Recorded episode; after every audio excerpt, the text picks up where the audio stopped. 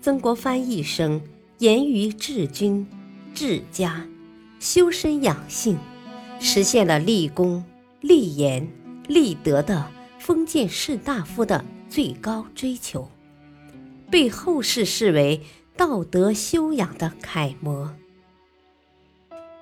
欢迎收听《新建》，曾国藩点评古典名著，播讲汉乐。第一章第二节，曾国藩读《道德经》之二。礼是用来表达内心感情的外部文饰。所以颇为赏识老子所说的“礼是用来表达感情的”。凡是人受外界事物的影响而有所动作，并不知道这种动作就是他自身的礼。一般人的行礼是用来尊重别人的，所以有时认真，有时马虎。君子行礼是为了自身的需要，为了自身的需要，所以。专心一意的对待他，而使他成为上礼，重要的礼。上礼专心一意，而一般人却三心二意，所以两方面不能相对应。两方面不能相对应，所以颇为赏识老子所说的“上礼实行了，却没有人相应”。一般人虽是三心二意，圣人仍然保持恭敬，一举手一投足都遵循礼，毫不懈怠，所以颇为赏识老子所说的“圣人振臂”，表示仍然施行礼。道是有所积聚而成的，积聚就有功效。德就是道的功效，德是在道的具体事物上的体现。功效是有实际表现的，有实际表现就有光辉。人就是德的光辉，光辉有它的色泽，色泽有表现它的事情。义就是表现人的事情，事情有理的规定。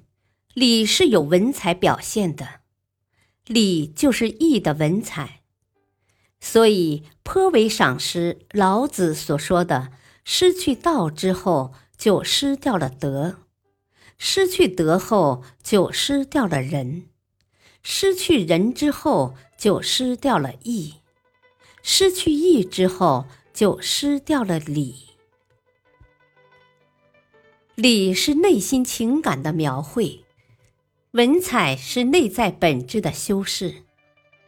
君子取得情感而去掉外貌，喜好本质而厌恶文饰，依是外貌而论定情感，那情感是不好的；等待文饰而论定本质，那本质是衰弱的。拿什么来论定他们呢？合适之璧。是指楚人卞和献给楚王的美玉，不用五色纹饰，随侯之珠。这是古代明珠。相传隋侯医治了一条受伤的大蛇，大蛇报恩，献给他一粒大珠，人们叫它隋侯之珠。不用金银雕饰。因为它们的质地最美，别的东西不足以装饰它们。物体需要装饰后才能风行的，那他们的质地就是不美的。因此，父子之间的礼，淳朴自然而不拘形式。所以说，礼是淡薄的。一切事物不能同时旺盛，阴阳的消长。就是如此，事理总是正反相互排斥的，圣德就是这样。由此看来，礼节繁缛是内心感情衰竭的表现。既然如此，那么行礼的人正是为了沟通人们朴实的心灵。一般人的行礼，别人有回应就沾沾自喜，没有回应就责备抱怨。如今行礼本应用于沟通人们朴实的心灵，却给众人提供了相互指责的尺度，这能不发生争执吗？